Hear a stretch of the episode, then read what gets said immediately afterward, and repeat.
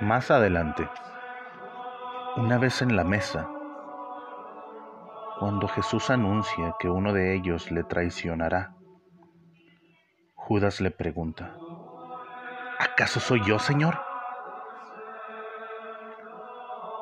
Cabe pensar que sabía perfectamente que era él y únicamente estaba tratando de parecer desconcertado con objeto de sumarse a la perplejidad de todos los discípulos. Pero tal vez todavía no hubiese acabado de comprender lo que verdaderamente estaba haciendo. Había aceptado el dinero, pero cabe la posibilidad de que no hubiese prometido hacer nada en concreto de una forma explícita y aún no había hecho nada. En realidad, todavía tiene tiempo de cambiar de opinión. La última cena de Leonardo da Vinci refleja perfectamente la ambigüedad de este momento. Judas retrocede ante las palabras de Cristo aun cuando su mano se mueve irrevocablemente en dirección al trozo de pan que mojará en el plato. Con seguridad, todos hemos vivido alguna vez ese momento en el que nos estamos deslizando en dirección a un pecado sin acabar de admitirlo ante nuestros propios ojos. Salimos a pecar, engañándonos a nosotros mismos con el pretexto de que en realidad nos disponemos a hacer otra cosa, despreciándonos en nuestro interior por las intenciones ocultas que ni tan siquiera nos atrevemos a reconocer ante nosotros mismos. No soy capaz de imaginarme a Judas actuando fríamente. Cuando los pelegianos insistieron en que cualquier pecado suponía un rechazo plenamente consciente de Dios. San Agustín replicó que la mayoría de los pecados los cometemos debatiéndonos entre las lágrimas y los gemidos. Y cuando Judas lleva a los soldados a Getsemaní, ¿habrá caído ya en la cuenta de lo que estaba haciendo? En la versión de San Marcos, les pide a los soldados que lleven a Jesús a buen recaudo. ¿Continúa engañándose a sí mismo? Ah, ya. El sumo sacerdote está tan furioso con él que necesita que los romanos le protejan. Y a continuación, besa a Jesús tiernamente. Pues esto es exactamente lo que significa el término griego original, katapleilein. De modo que tal vez se trate de la tragedia de un hombre que se oculta incluso a sí mismo, lo que está haciendo hasta el último momento, cuando ya es demasiado tarde. Este hombre que añoraba tanto la libertad debía de ser alguien que adolecía de la más profunda falta de libertad inimaginable. Al igual que San Pablo, también podría haber dicho, verdaderamente no comprendo lo que hago, porque no acabo haciendo lo que quiero, sino lo que aborrezco. Romanos 7:15.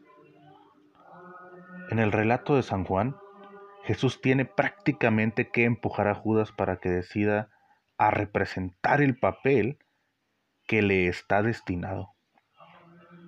Lo que has venido a hacer, hazlo antes. Juan 13:27.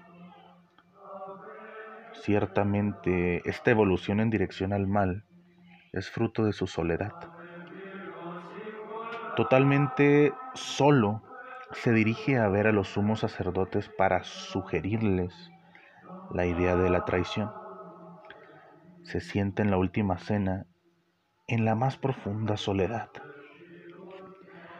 Necesitamos que nuestros amigos nos recuerden lo que estamos haciendo, que nos hagan las veces de un espejo de la verdad. Es doloroso, pero nos mantiene libres. Ahora bien, ¿la soledad de Judas es realmente definitiva y absoluta? La última vez que Jesús se encuentra con Judas, de acuerdo con la versión de San Mateo, continúa dirigiéndose a él como a un amigo. Mateo 26:50. Opciones. Jesús es la víctima inocente. Es víctima del odio y del miedo su vida ya no es de su responsabilidad. Ha sido traicionado y en breve será entregado. Cristo está de nuestro lado compartiendo todas aquellas experiencias en las que nos hemos venido privando de la libertad y elegidos como víctimas. Pero continúa eligiendo libremente. Sus opciones son extremadamente limitadas, pero elige reunirse con sus discípulos para celebrar una última comida juntos, en lugar de salir huyendo de Jerusalén. Elige cruzar el valle del Cedrón e ir al jardín de Getsemaní para enfrentarse con sus enemigos.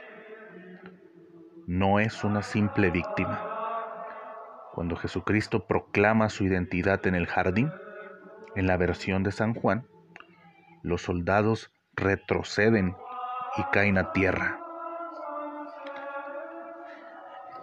El mecanismo de la victimización dentro del marco de nuestra sociedad, así como en los evangelios, ha sido brillantemente analizado por autores como René Girard y James Allison. No tengo nada que añadir a estos autores. Si bien yo subrayaría el hecho de que la irreprimible libertad de Jesús nos invita a vernos a nosotros mismos mucho más allá del papel de unas meras víctimas. La iglesia debe estar del lado de las personas que sufren por su condición de víctimas de todo tipo. Es más, la propia iglesia tiene que reconocer quiénes son las personas a las que ella misma victimiza. Al igual que San Pablo en el camino de Damasco, tenemos que abrir nosotros nuestros oídos al Señor, que también se dirige a nosotros diciéndonos, Saulo, Saulo, ¿por qué me persigues?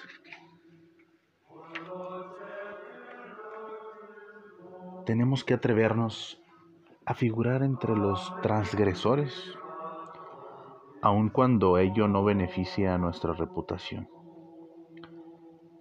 Me viene a la mente un dominico francés que es capellán de los gitanos. Tiene una caravana, ha aprendido a hablar su lengua y comparte su vida con ellos. Poco a poco comenzaron a aceptarle y finalmente fue elegido como juez del pueblo. Esto es como alguien al que se le confiere poder para arbitrar en sus disputas. No creo que a nadie que no sea gitano le haya correspondido jamás un honor tan grande. Pero esto implica que el dominico también comparte con ellos su vergüenza implica que de forma regular la gente respetable le escupe, la policía lo persigue y por razones totalmente arbitrarias lo encierran en la cárcel. La sociedad occidental está amargada por una sensación omnipresente de victimización. Es el punto débil de la mentalidad asociada al mundo libre. El resentimiento relacionado con la sensación de que la libertad no siempre trae consigo la felicidad que nos habían prometido. Las personas se sienten víctimas de los prejuicios o de la historia o de sus genes o de su educación.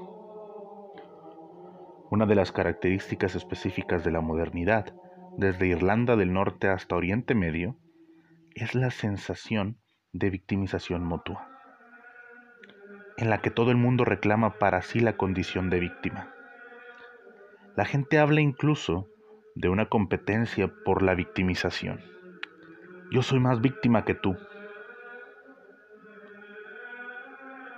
Todo esto no significa negar que existan personas que estén sintiendo profundamente victimizadas, como por ejemplo los niños que son vendidos para ser explotados sexualmente y las mujeres en muchas partes del mundo. Pero la iglesia jamás puede aceptar que nadie sea únicamente una víctima.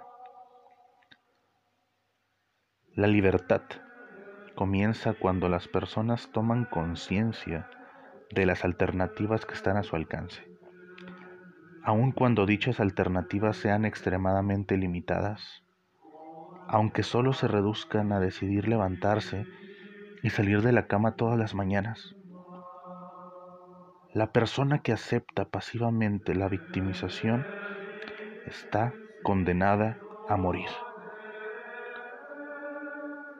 Primo Levi explica que la supervivencia en Auschwitz, ese horrible campo de concentración nazi, ahí, en ese lugar, dependía de algo tan insignificante como lavarse, tomar un baño. Durante unos instantes se daba por vencido. ¿Qué sentido tenía? El agua estaba sucia, razón por la cual el acto de lavarse parecía una pérdida de tiempo. Le salvó la vida a un compañero de confinamiento, Steinluff, quien le explicó que si no lo hacía, tenía los días contados. Somos unos esclavos. Estamos privados de nuestros derechos, expuestos a todos los insultos, condenados a una muerte segura. Pero todavía conservamos cierto poder y tenemos que defenderlo con todas nuestras fuerzas porque es el último que nos queda el poder de negarnos a dar nuestro consentimiento.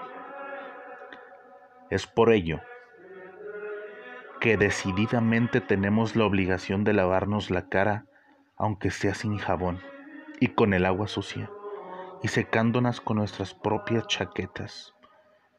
Tenemos que limpiarnos los zapatos, no porque lo digan las normas, sino por dignidad y por decencia. Tenemos que andar derechos, sin arrastrar los pies, no por rendir un homenaje a la disciplina prusiana, sino para seguir vivos y no dar lugar a empezar a morirnos. La imagen que solemos tener de África es la de un continente lleno de víctimas, de millones de niños con las barrigas hinchadas y los cuencos en la mano. Y es verdad que África está crucificada por Occidente y las políticas económicas, los embargos y los subsidios comerciales, las deudas e incluso los planes de desarrollo. Pero no haremos más que denigrar al continente africano si encasillamos a su gente dentro de esta imagen de victimización. En una reunión de la familia dominicana celebrada en Manila en 2001, un joven laico dominico procedente de la República Democrática del Congo no censuró a los occidentales por saquear su país, ávidos de diamantes, a cambio de la venta de armas. El mundo occidental se está enriqueciendo a costa del sufrimiento de estas gentes. No pueden hacer nada a menos de que dejemos de oprimirlos. Tenía razón en acusarnos, pero se me levantó el ánimo cuando un joven fraile procedente de Angola le recordó que los africanos no deben verse a sí mismos exclusivamente como unas víctimas. ¿Qué podemos hacer en Angola y en el Congo para comenzar a andar y progresar en dirección hacia la libertad? Bueno, este mismo joven fraile, Seca, dirige una organización que está ayudando a reconstruir la sociedad angoleña después de los traumas de la guerra. Jesucristo elige. Esta es la libertad que primero nos viene a la mente dentro del contexto de nuestra sociedad. Es la libertad de mercado de escoger entre dos alternativas, Pepsi o Coca-Cola. En el caso de algunas personas, las alternativas son muy reducidas. En muchos países las mujeres, por poner un ejemplo, no pueden elegir no tener relaciones sexuales con hombres que son cero positivos. Pero la iglesia solo será un lugar de libertad evangélica si se ve que estamos del lado de la gente, apoyándoles en el momento de tomar decisiones morales dentro de sus posibilidades, en lugar de decidir por ellos. La gente no se sentirá atraída por la iglesia si la enseñanza moral parece limitarse a decir a la gente lo que tiene que hacer. Semejante actitud debería considerarse acertada o equivocadamente como una infracción de nuestra autonomía. El estudio sobre los valores prevalecientes en Europa identifica el individualismo como la característica principal del europeo moderno, lo cual supone poner el acento en el valor supremo concedido al derecho del individuo a tomar una serie de decisiones en relación con su propia vida. Valoramos altamente la libertad de decidir cuáles van a ser nuestros valores morales, lo cual implica el rechazo de las interferencias desproporcionadas procedentes de cualquier institución, ya sea la Iglesia o el Estado. De acuerdo con el mencionado estudio, los jóvenes ceden a la iglesia el valor de guía espiritual, pero niegan terminantemente que ninguna iglesia tenga ningún derecho a interferir personalmente en la vida privada de las personas. La mayoría de los modernos europeos y buena parte de los católicos, cuanto menos implícitamente, no están dispuestos a aceptar una religión que puede entrar en conflicto con la autonomía personal. En última instancia, nuestra libertad más profunda es la de hacer la voluntad del Padre. Pero tal vez esto es algo de lo que tomamos conciencia al final del trayecto y no tanto al principio del mismo. En segundo lugar, la Iglesia debe admitir la complejidad de los dilemas que la gente tiene que afrontar en el mundo real, en el mundo moderno. En cierta ocasión, tuve el privilegio de pasar un fin de semana con unos jóvenes veteranos y ejecutivos de una importante compañía petrolera querían que otros observadores externos participaran de sus discusiones a propósito de, las decisiones morales que debían afrontar. Anteriormente, yo jamás había tenido la menor idea de la complejidad de las cuestiones que estas personas tienen que afrontar. cómo había que equilibrar las obligaciones para que los accionistas con las obligaciones para con los empleados. O cómo se puede equilibrar la, obtención de beneficios y el respeto por el medio ambiente. A lo largo de su existencia moral, los cristianos se ven enfrentados con decisiones muy duras para lo que tal vez la enseñanza de la iglesia no tenga unas respuestas claras ni sencillas. La persona que está divorciada y conoce a otra persona y se enamora, ¿debería volver a casarse o no? Las personas que son homosexuales, ¿están condenadas a vivir siempre solas? Dado que asusta tener que afrontar estas cuestiones, incluirlas en nuestras oraciones, estudiarlas a la luz de la enseñanza de los evangelios y de la iglesia. La tentación en este caso es la de hacer lo que no nos gusta, o bien que la iglesia nos saque del apuro cogiendo al vuelo una respuesta rápida.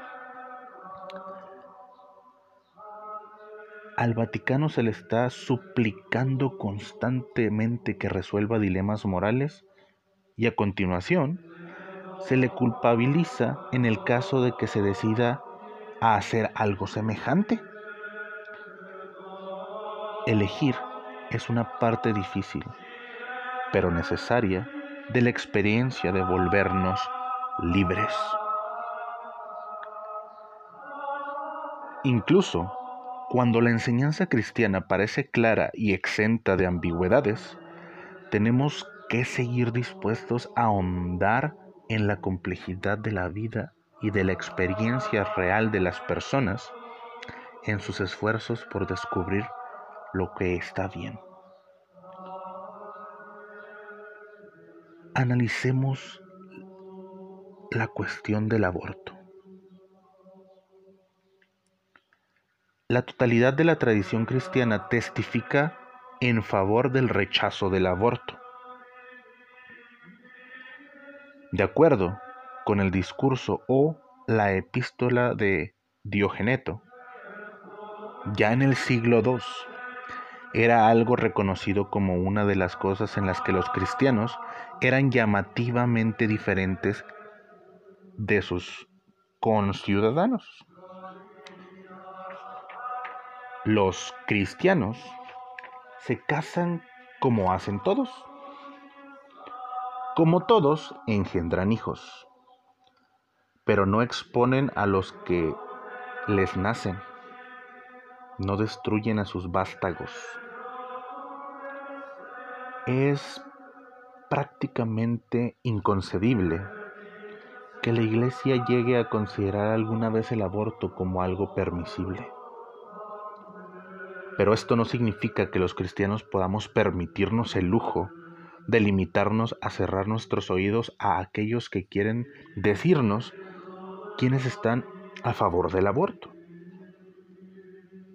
Precisamente porque podemos confiar en la verdad fundamental de nuestra tradición. No debemos tener miedo de servirnos de todos los esfuerzos de la mente y la imaginación para comprender la postura de estas personas y ver qué es lo que podemos hacer por ellas. Como dijo el gran obispo Butler en el Concilio Vaticano, Ne timamus quod veritas, veritate noceat. No, no temamos que la verdad pueda perjudicar a la verdad.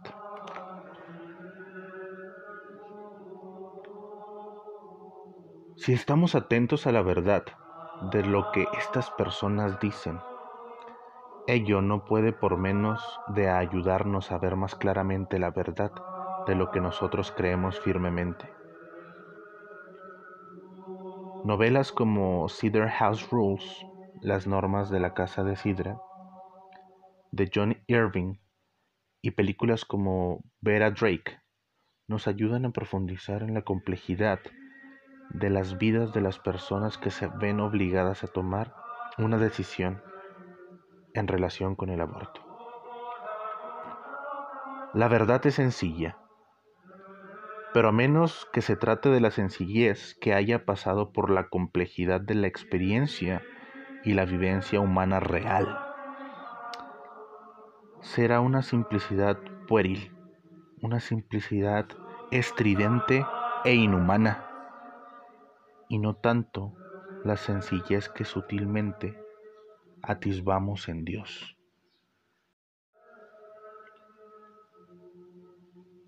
Los que tienen la impresión de que la verdad de nuestra enseñanza debe ser protegida con la ayuda de la denigración y los ataques violentos a los demás, pueden perfectamente sentirse inseguros de sus convicciones, temerosos de que al escuchar a la otra parte puedan empezar a dudar.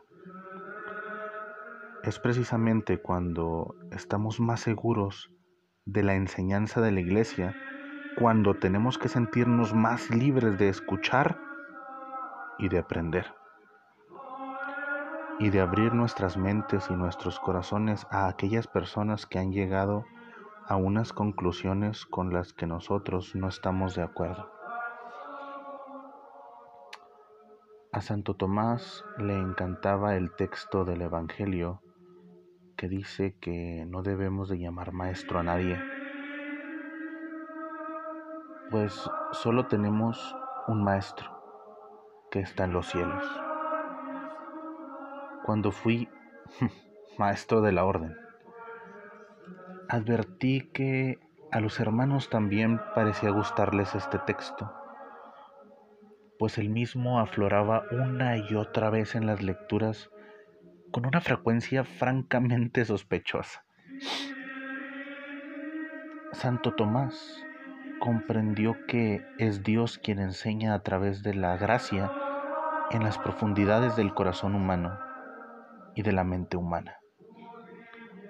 Lo único que un profesor humano puede hacer es acompañar a los demás en sus exploraciones. Compartir una amistad y nuestros conocimientos, lo que sabemos. Joseph Pepier expresa el punto de vista de Santo Tomás de la siguiente forma. Un amigo, y que además sea prudente, puede ayudar a otro amigo a compartir una decisión. Y ello lo logra en virtud de ese amor que hace que el problema del amigo sea igualmente suyo. Y que el yo del amigo sea igualmente el suyo. De manera que no se trate de algo que venga absolutamente de fuera tenemos que volvernos esa otra persona. Entrar en su imaginación y compartir sus dilemas antes de compartir nuestra enseñanza.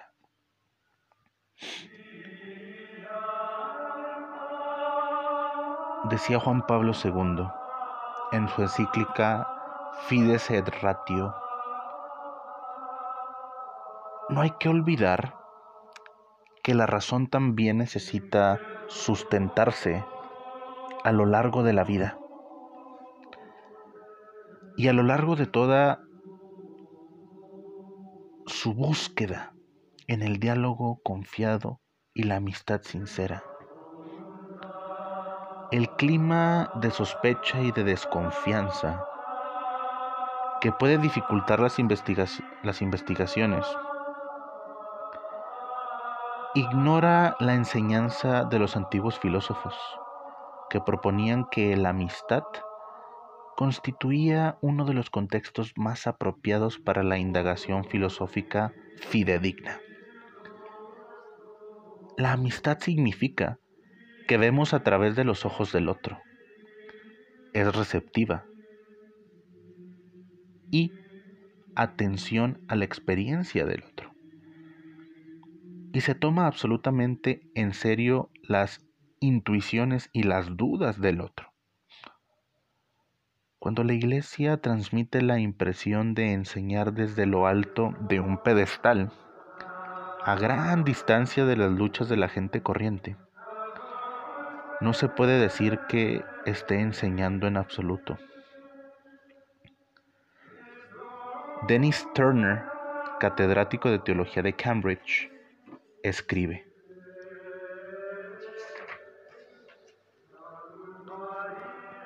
No puedo concebir que otra cosa debe hacer un profesor, o en nuestro caso, un predicador, que no sea la de recordarles a los demás su capacidad para lo infinito.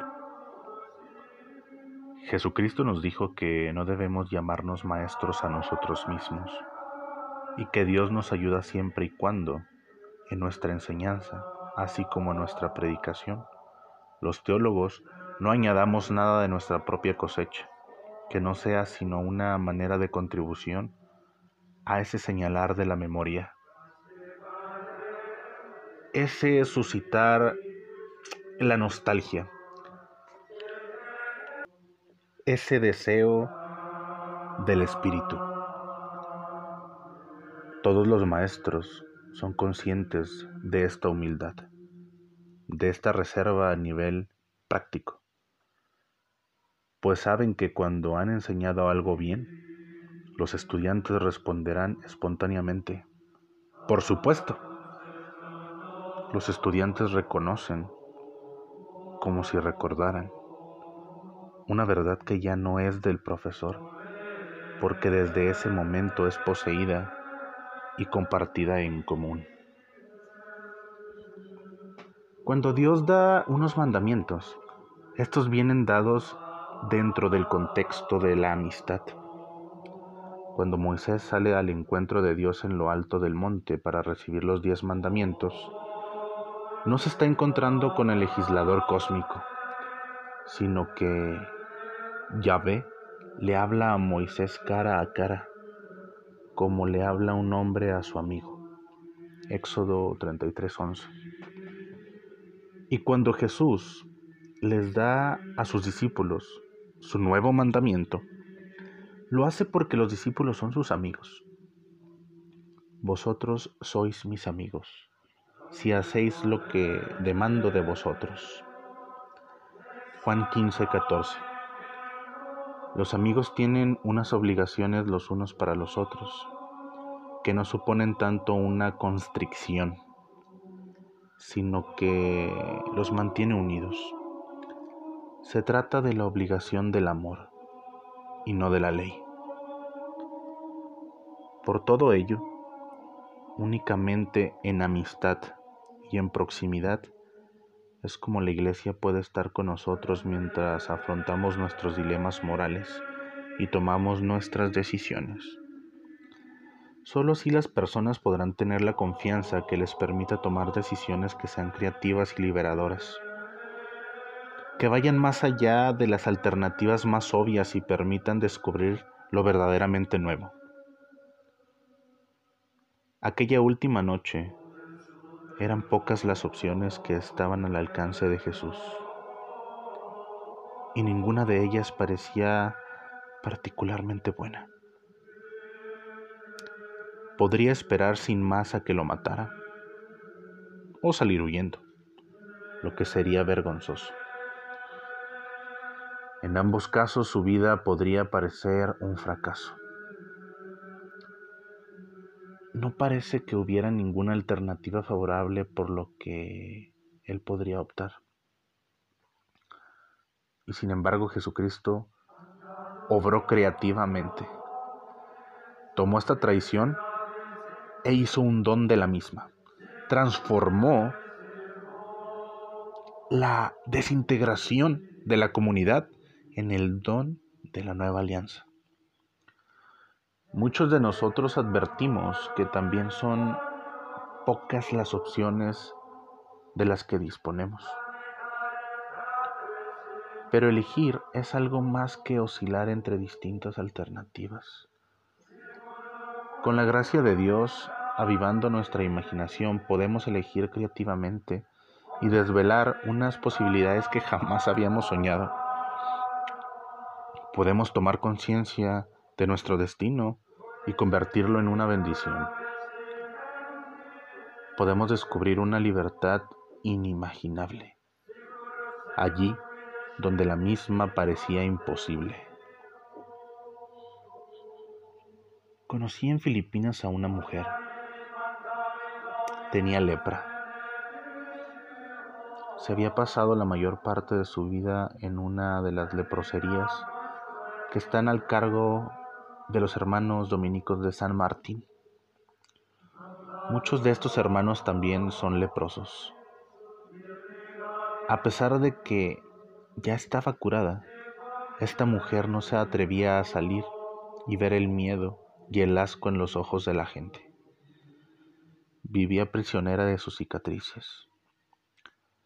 Y más adelante descubrió que su dolencia podía convertirse en su objetivo vital se decidió a viajar por todo el continente asiático, visitando las leproserías, animando a la gente a salir de sus propias cárceles y ser libres.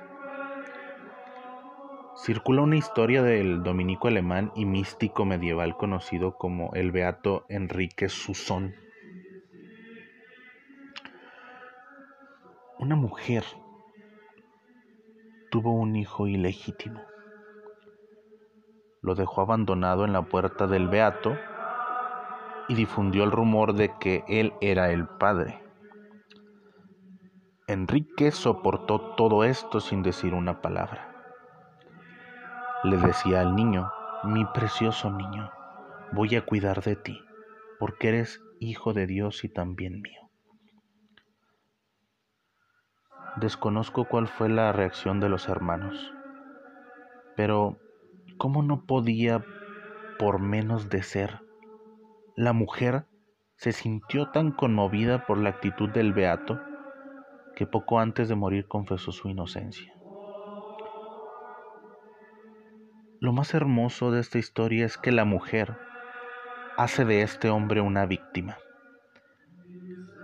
En lugar de negar la acusación, el hombre la acepta y alega que el niño es hijo de Dios y también suyo.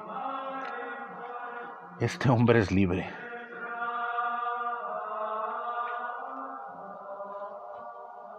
Espontaneidad. Este es mi cuerpo entregado por vosotros.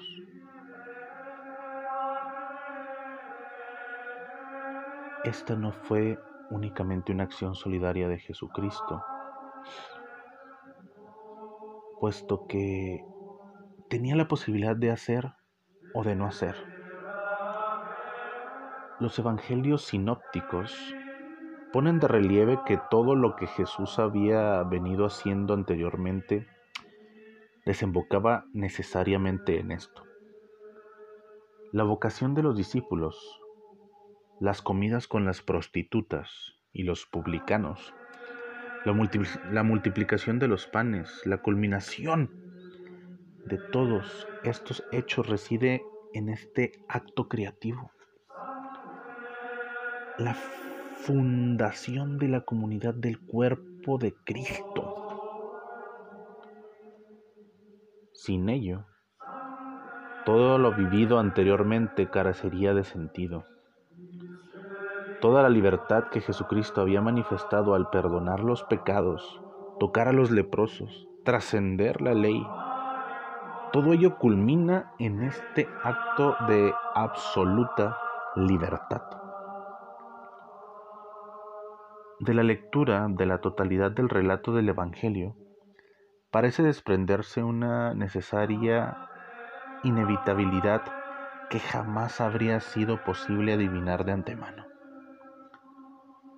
Se trata de lo que Jesucristo debe hacer, pero también de lo que hace más libremente.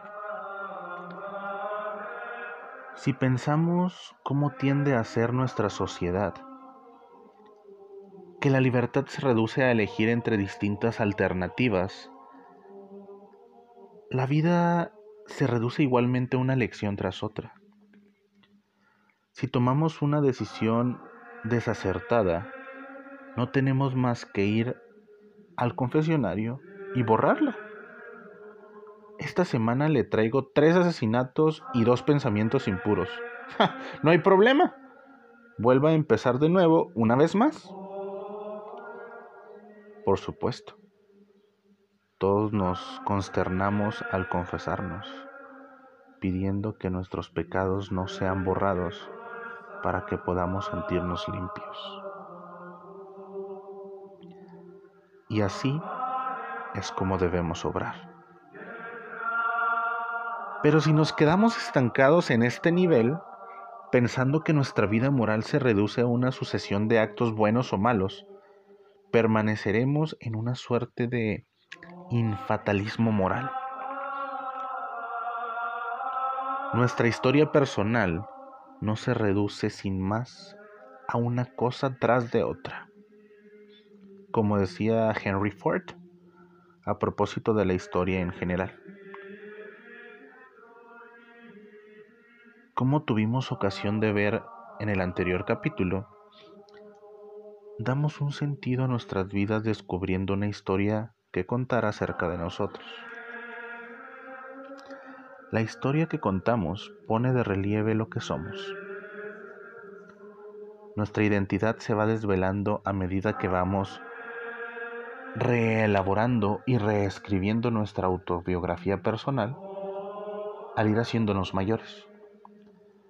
Razón por la cual cada vez que tomamos una decisión importante, estamos decidiendo el curso de nuestras vidas y la historia que en última instancia se podría contar acerca de nosotros. Tomamos decisiones respecto de lo que somos y no solo respecto de lo que hacemos.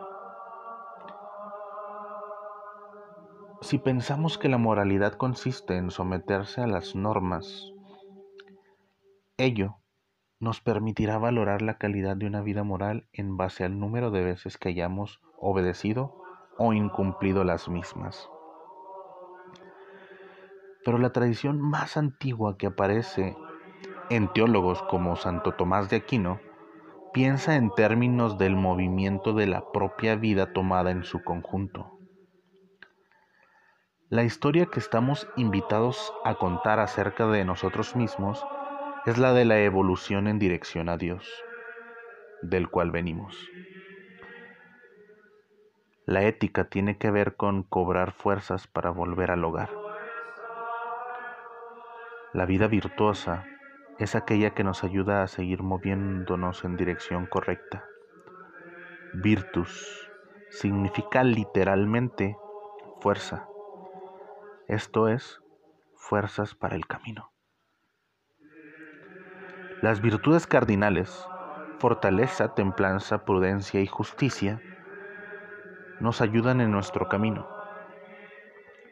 Las virtudes teologales, fe, caridad y esperanza, nos brindan un anticipo de nuestra meta. La forma más característica del ser religioso hoy en día, como sugerí en el capítulo primero, es la de ser un peregrino, al igual que Momo y Oscar. La gente moderna busca, viaja, sin estar totalmente segura de lo que habrá al final del trayecto, pero sigue adelante, cuanto menos de forma intermitente. Los cristianos tenemos que estar con ello, ayudando a la gente a descubrir la libertad del camino y a entrever el objetivo de todos nuestro peregrinar. La iglesia tiene que ofrecer una pedagogía de la libertad, lo cual va más allá del mero hecho de tomar las decisiones acertadas. Antes bien, se trata de convertirse en un agente moral cuya vida demuestre tener una forma y un sentido. Únicamente seremos capaces de hacer algo semejante si demostramos estar con los demás allí donde los demás están, sin necesidad de decirles dónde deberían estar. No podemos ser como aquella persona a la que le preguntaron por el camino que llevaba a Dublín y que contestó, si yo quisiera ir a Dublín, no se me ocurriría partir de aquí. Allí donde nos encontraremos, al margen de las confusiones o de los enredos en que nos podamos encontrar. Este es nuestro punto de partida de vuelta al hogar. No es bueno decir a los demás que no deben divorciarse, ni volver a casarse, ni vivir con sus parejas, ni ser homosexuales. Partimos de donde se encuentran estas personas, aquí y ahora. Cuando San Antonino el buen dominico y arzobispo de Florencia, le pidió a Cosimo de Medici que prohibiera los juegos de azar a todos los sacerdotes. Este le respondió sabiamente, lo primero es lo primero. ¿No deberíamos empezar por prohibirles utilizar dados trucados? Dice Sommel Brackett. Encontrar una forma que se ajuste al caos, esta es la labor del artista. Esta es igualmente la labor de un pastor de almas. Independientemente del caos en el que podamos encontrarnos, se puede sacar a relucir una historia que extraiga un sentido del mismo, una historia que además conduzca al reino. Cuando Santo Tomás se dedicó a estudiar la vida moral, comenzó por aseverar que estamos hechos a imagen de Dios, de modo que somos inteligentes y libres y la fuente de nuestros propios actos. Ser virtuoso, pues, no consiste en someterse a unas restricciones externas, consiste en obrar desde el centro de nuestro propio ser. Consiste en ser automotrices, en movernos por nosotros mismos. Podemos iniciar nuestra vida sintiéndonos físicamente como coches deportivos y acabar sintiéndonos como furgonetas ya viejas. Pero en el ámbito de la vida moral, cabe la esperanza de que la experiencia sea exactamente la contraria. Cuando pensamos en la libertad como elección, se trata de algo que poseemos.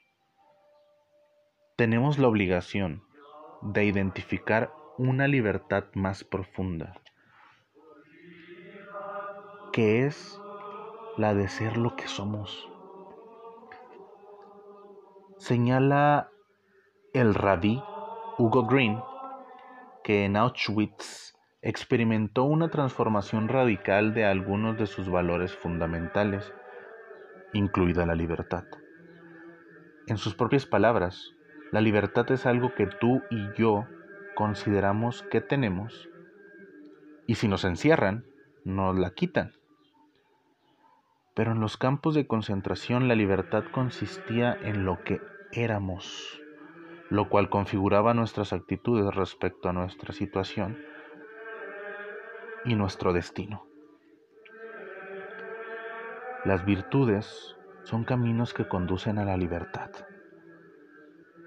Y nuestra libertad más profunda es la de hacer espontáneamente lo que es bueno, porque ello, y no otra cosa, es lo que deseamos más profundamente. Solemos tener la impresión de que una acción es particularmente virtuosa si es difícil de que la persona que consigue resistirse a beberse otra botella de vino, haciendo un enorme esfuerzo de voluntad, es más virtuosa que la persona que tiene la suerte de saber que ya ha bebido lo suficiente. Pero no es esto lo que pensaba Santo Tomás. Las virtudes nos ayudan a avanzar en dirección a la libertad de hacer fácilmente y sin esfuerzo lo que es bueno. Del mismo modo que un buen deportista puede marcar espontáneamente un tanto sin necesidad de tener que calcular todos los ángulos y todas las trayectorias. Todo su cuerpo sabe lo que tiene que hacer. Un futbolista de primera clase domina el balón sin apenas pensar en ello. Por supuesto que necesitamos normas y mandamientos, de la misma manera que un pianista necesita hacer escalas.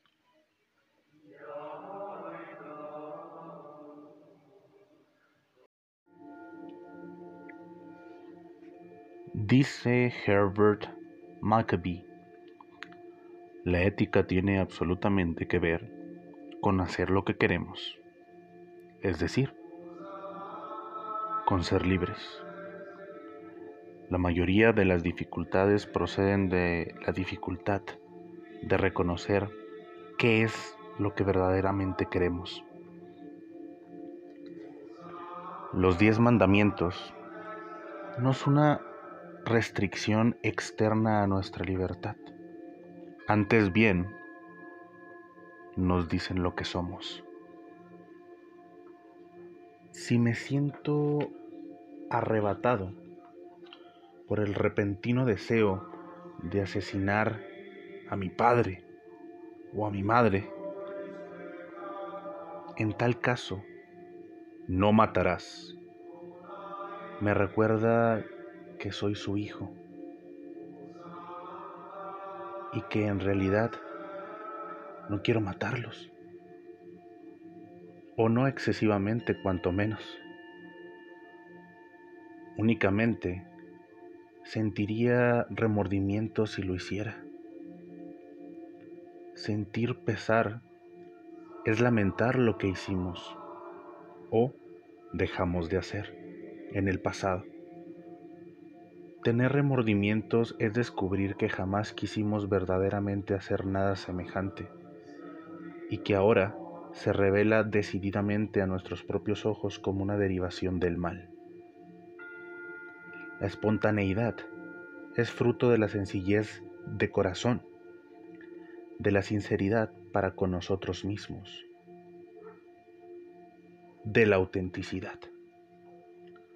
La espontaneidad no consiste, pues, en hacer lo primero que se nos pase por la cabeza, sino en obrar desde el centro mismo de nuestro ser, donde habita Dios, sosteniendo nuestra existencia. Pensemos en la absoluta espontaneidad de Jesucristo. Ve a los discípulos en la orilla del mar y los llama. No tiene necesidad de hacer ningún cálculo mental con objeto de encontrar unos discípulos. Y a continuación, tomar en consideración si estos hombres podían ser unos candidatos aceptables. Ve al joven rico y lo ama sin vacilación. Ve a Saqueo subido al árbol y en el acto le dice, Saqueo, baja pronto, porque hoy tengo que hospedarme en tu casa.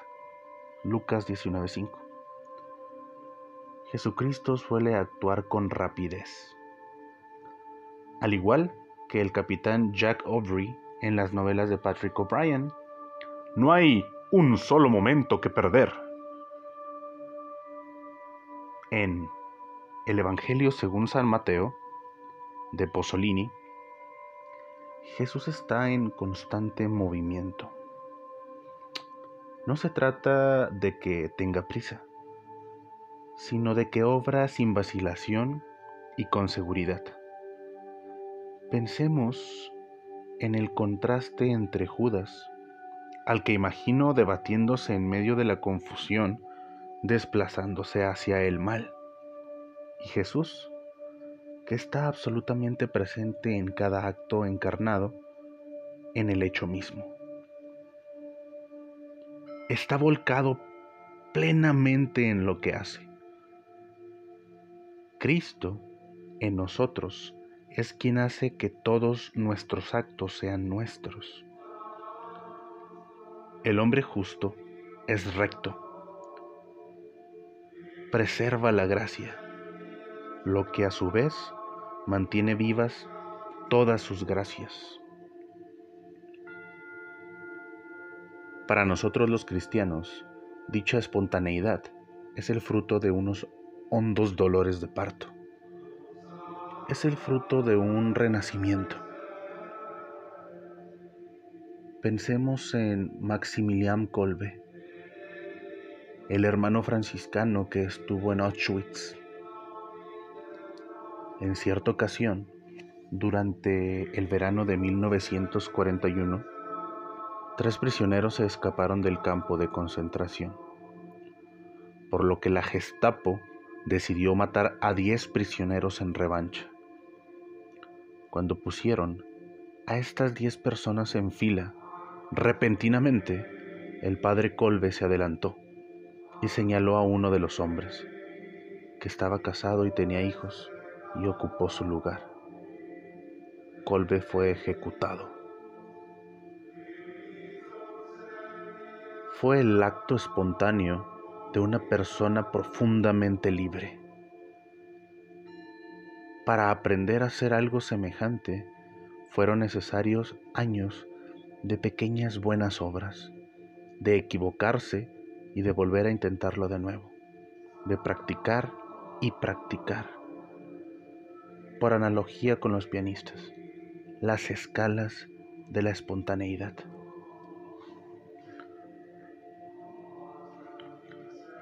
Cuando era director del Instituto Ecuménico de Tantur, Donald Nicol cuenta que un día estaba haciendo footing por las cercanías de Jerusalén y al doblar una esquina se encontró con un grupo de jóvenes trabajadores musulmanes.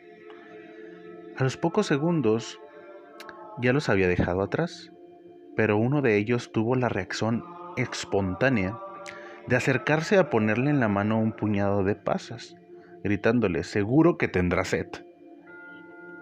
Nico menciona esto como un ejemplo de esa profunda espontaneidad característica de las personas santas, que no se limitan únicamente a reaccionar a niveles superficiales, sino que responden de inmediato desde lo más profundo de su ser, desde su corazón. Cuando leí esto por primera vez, me di cuenta de que aquella misma mañana yo había hecho exactamente lo contrario. Mientras estaba en la iglesia, en mi tiempo de meditación antes de la misa, se acercó a mí un viejo muy sucio. Se sacó de bolsillo una galleta rancia y mugrienta y me la ofreció. Yo me sentía tan molesto porque me hubiera interrumpido en mis oraciones que automáticamente le solté. No, gracias.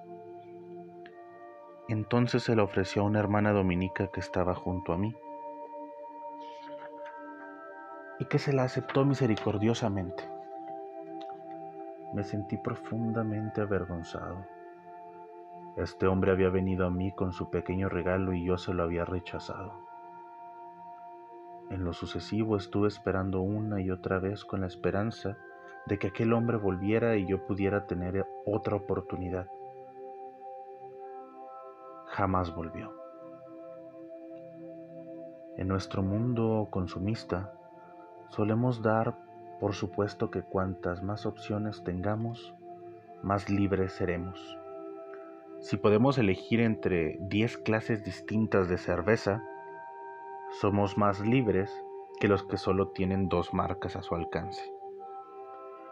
Pero cuando hemos evolucionado en dirección a esa libertad más profunda, que es la espontaneidad, tal vez la realidad sea exactamente lo contrario. No hay más que unas pocas opciones profundas y fundamentales a elegir, y que tienen que ver con llegar a ser libres y felices en Dios. Existe un solo y único objetivo a lo largo de la vida. Suele ser a largo plazo, que da forma y coherencia a nuestra vida. Tenemos, pues, la obligación de optar por determinadas opciones por la sola razón de que forman parte del hecho de ser nosotros mismos. Volvamos nuevamente a Jesucristo. Rowan Williams argumenta brillantemente que la libertad más profunda de Cristo reside en que no puede hacer otra cosa que la voluntad del Padre.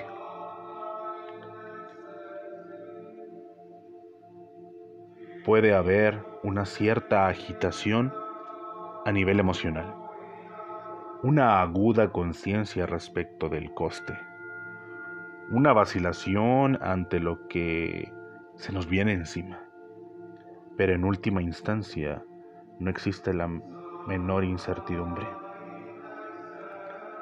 lo cual no implica que de alguna forma se le dispensara de tener que pasar por el horror de la decisión humana ante la terrible perspectiva del riesgo y la agonía, sino tan solo que lo verdadera y definitivamente decisivo es lo que Jesucristo es. Cristo es totalmente libre de ser Él mismo. De hecho, es impensable que pueda negarse a seguir su vocación. Únicamente es posible en abstracto y en la misma medida que cualquier otro ser humano pueda decir sí o no a algo, en abstracto.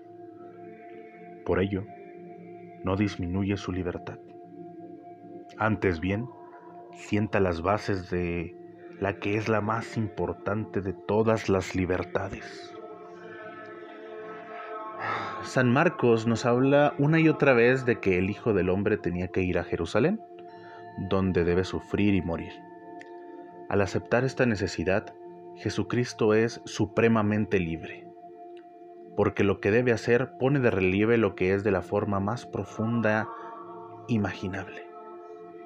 Adentrarse en esta libertad, que es la propia entrega de Cristo, requiere que nos liberemos de la idea equivocada sobre Dios tenemos que destruir al dios ídolo, concebido como una persona grande y poderosa, habitualmente imaginado como varón, que nos mangonea y nos dice lo que tenemos que hacer si queremos que nos vea con buenos ojos.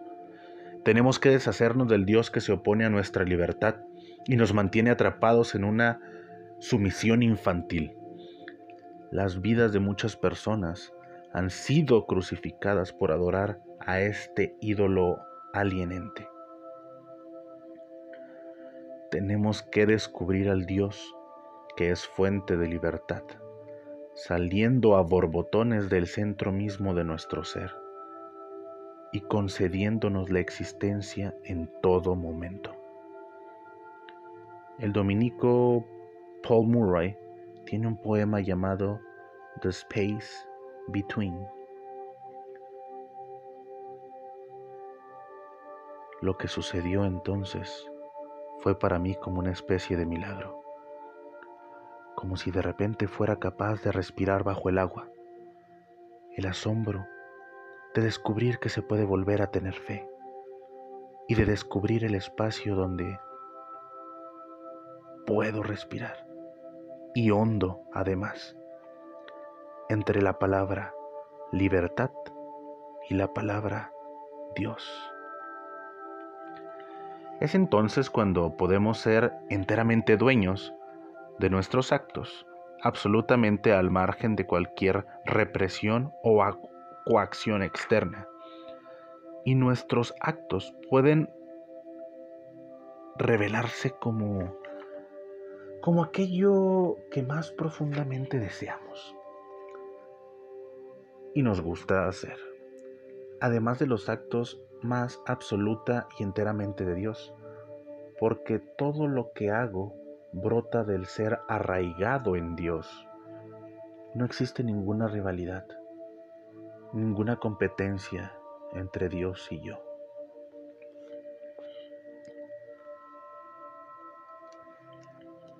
La libertad de dar la propia vida.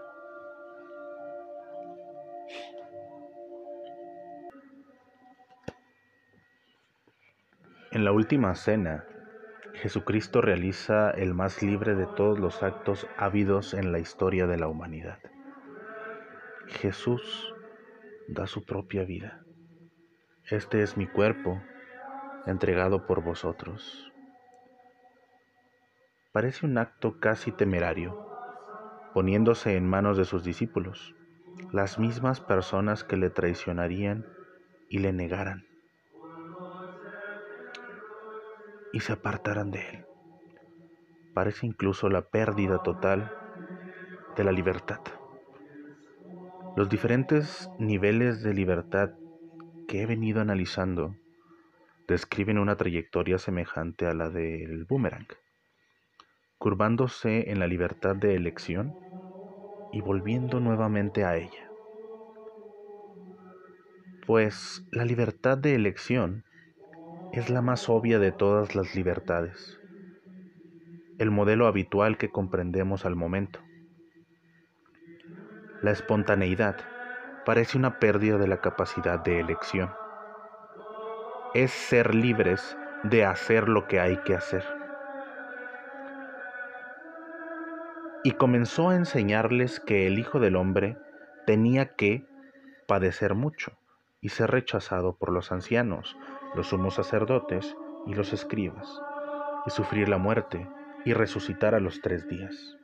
Marcos 8:31 pero su más profunda libertad eucarística, dándonos su cuerpo, nos devuelve nuevamente a Judas y su traición, la cual es aceptada firme y generosamente. ¿Cómo podemos aprender a tener el valor de tirar nuestra vida por la borda? ¿No pudiera ser que lo único que lográsemos con ello fuera desperdiciarla por una causa estúpida o que lo pisotearan como si no tuviera el menor valor? ¿Acaso respetará siempre la propia iglesia el don de nosotros mismos que le hacemos? La prueba de si este darnos es libre es si hace libres a otras personas. ¿Contribuye a consolidar la comunión de los liberados? Para ser libre, te liberó Cristo. Gálatas 5.1. La libertad jamás es meramente individual, como la del consumidor dudando en escoger entre distintos productos alternativos. La libertad es el espacio en el que florecemos juntos. La libertad de la espontaneidad se basa en la comunión entre Dios y la humanidad, que constituye el fundamento de nuestra existencia. La libertad de dar nuestra propia vida apunta a la comunión de la totalidad de la humanidad en el reino. James Maudsley es un joven extraordinario que viajó a Birmania para protestar contra la tiranía del gobierno se ató con cadenas a un edificio de Rangún, repartió panfletos y distribuyó grabaciones denunciando el régimen. Lo metieron a la cárcel y permaneció allí por un breve periodo de tiempo hasta que em, el embajador británico se desplazó para negociar su liberación. Lo puso en un avión de vuelta a casa y le dijo que se dejara de hacer tonterías. Pero él volvía a Birmania una y otra vez y cada vez se pasaba más tiempo en la cárcel e incomunicado. En sus propias palabras, la humanidad es un solo cuerpo.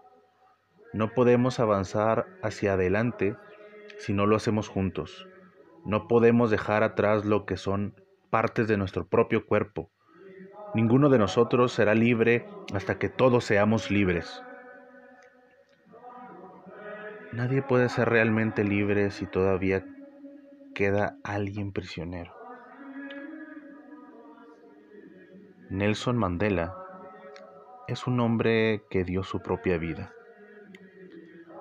Dejó que la posibilidad de llevar una vida matrimonial normal se le escapara de las manos por el bien de todo su pueblo. Si él mismo quería ser libre, tenía que luchar por la liberación de todos los sudafricanos, blancos y negros. En The Long Road to Freedom afirma, de esta forma, mi compromiso con mi pueblo, con los millones de sudafricanos que jamás tendría ocasión de ver ni de conocer, era a costa del pueblo que mejor conocía y al que más amaba. Fue tan sencillo y tan incomprensible como el niño que le pregunta a su padre, ¿por qué no te quedas con nosotros? Y el padre se ve obligado a pronunciar las terribles palabras. Hay otros niños como tú, muchísimos más. Y a continuación, la voz se va desvaneciendo poco a poco. Descubrí que ni tan siquiera era capaz de disfrutar de la pobre y limitada libertad que se me estaba permitida, cuando sabía que mi propio pueblo no era libre. La libertad es indivisible. Las cadenas de cualquiera de los míos tomado por separado eran las cadenas de todos ellos en su totalidad. Las cadenas de mi pueblo eran mis cadenas. Esta clase de libertad cuesta. Dietrich Bonhoeffer, el gran teólogo luterano que fue ahorcado por los nazis, escribe en la introducción de su Ética, no en fluir de las ideas, sino únicamente en la acción, es donde reside la libertad. Decidámonos de una vez y salgamos a la tormenta de la vida. Libertad, te hemos buscado durante tanto tiempo en la disciplina, en las obras y en el sufrimiento. Ahora que nos estamos muriendo, al fin te vemos y te conocemos cara a cara. El darse uno mismo por los demás incluye el atreverse a salir a la tormenta de la vida.